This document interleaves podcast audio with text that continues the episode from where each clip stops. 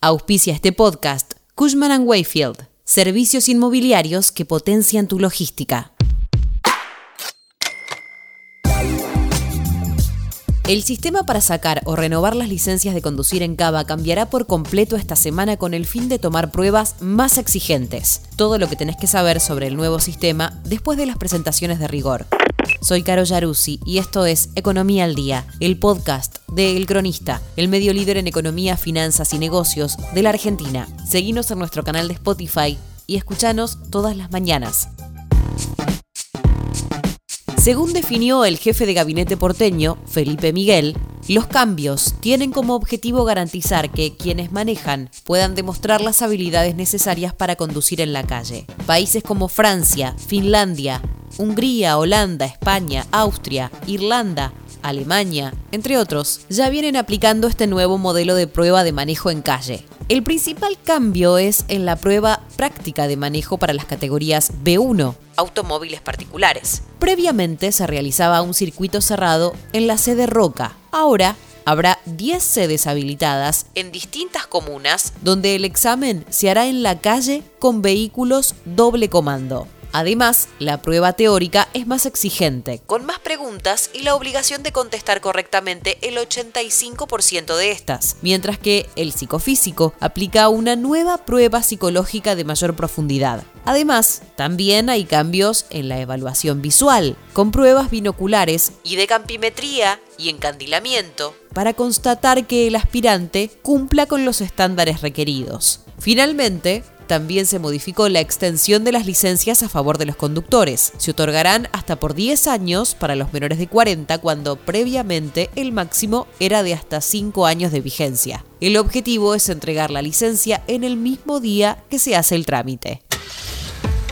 ¿Cómo será el nuevo examen práctico en calle? Este nuevo sistema que se enmarca en el plan de convivencia vial de la ciudad, el cual apunta a reducir un 50% las víctimas fatales por siniestros viales para el 2030, se aplicará solo a los conductores que soliciten la licencia categoría B1, es decir, para automóviles particulares. También deberán realizarlo las personas que nunca tuvieron licencia para conducir autos o aquellas que no realizaron el trámite de renovación por un periodo superior a un año. En las pruebas no se utilizarán automóviles particulares, sino que la ciudad será quien otorgue los autos doble comando, automáticos y manuales para realizar la prueba. Los autos estarán conectados con un sistema integrado de monitoreo para que el instructor tenga también el control en caso de situaciones de riesgo y pueda saber todos los datos importantes a la hora de evaluar al conductor, como las alertas del cinturón de seguridad, la disposición de combustible y el encendido de luces.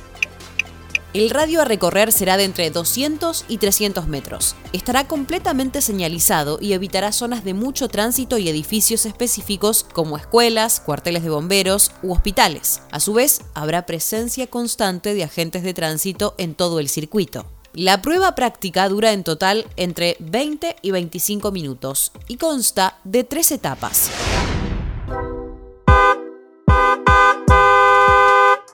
Evaluación de comprobaciones previas como el chequeo de los espejos o el uso de cinturón de seguridad en el cajón de estacionamiento y con el motor apagado. Evaluación de circulación en tránsito. Pruebas de maniobrabilidad dentro del cajón, inicio y fin del recorrido en la sede comunal con circuitos prefijados en el que se evalúa el respeto por las normas y la convivencia vial y la capacidad de manejo. Evaluación de estacionamiento en cajón y con tránsito real. Estas son las reglas que debe cumplir el aspirante a conductor.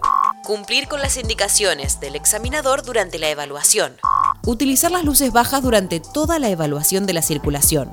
No utilizar equipos de comunicación, auriculares y o reproductores de video durante la evaluación. Utilizar correctamente el cinturón de seguridad durante todo el recorrido, desde el inicio hasta finalizar el examen cumplir con las normas de tránsito y respetar los límites de velocidad en todos los tramos del recorrido. Prestar atención en todo momento al contexto de circulación. Iniciar y culminar la evaluación cuando lo indique el examinador.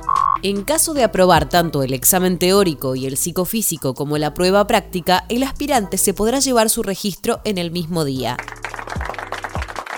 Caso contrario, se otorgarán dos intentos más para aprobar el examen práctico con un nuevo turno cinco días después de la prueba fallida, a desarrollarse en la misma sede donde se rindió la primera vez. En caso de desaprobar todos los intentos, será necesario realizar el trámite desde el comienzo, abonando un nuevo turno, el cual mantiene su valor en 3.300 pesos.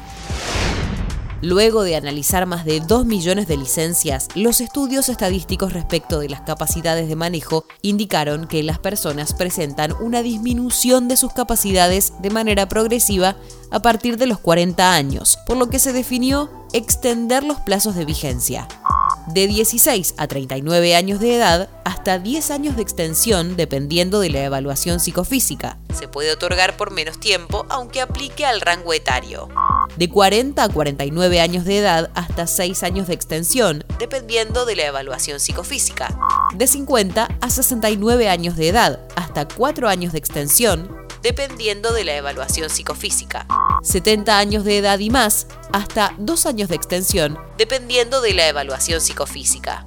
Además, se elimina la vigencia de dos años que se establecía para los conductores principiantes, manteniéndose las restricciones de circulación por arterias con velocidad máxima de hasta 70 km por hora los primeros seis meses y alcohol cero durante dos años.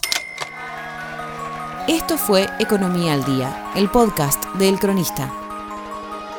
Seguinos en nuestro canal de Spotify y escuchanos todas las mañanas. Y si te gustó el podcast, podés recomendarlo. Escucha Historias de Garage, nuestro nuevo podcast, donde todos los martes y jueves te contamos cómo empezaron las marcas que hoy lideran el mercado. Texto Zoe Brasiulis. Coordinación periodística Sebastián de Toma. Producción SBP Consultora. Hasta la próxima.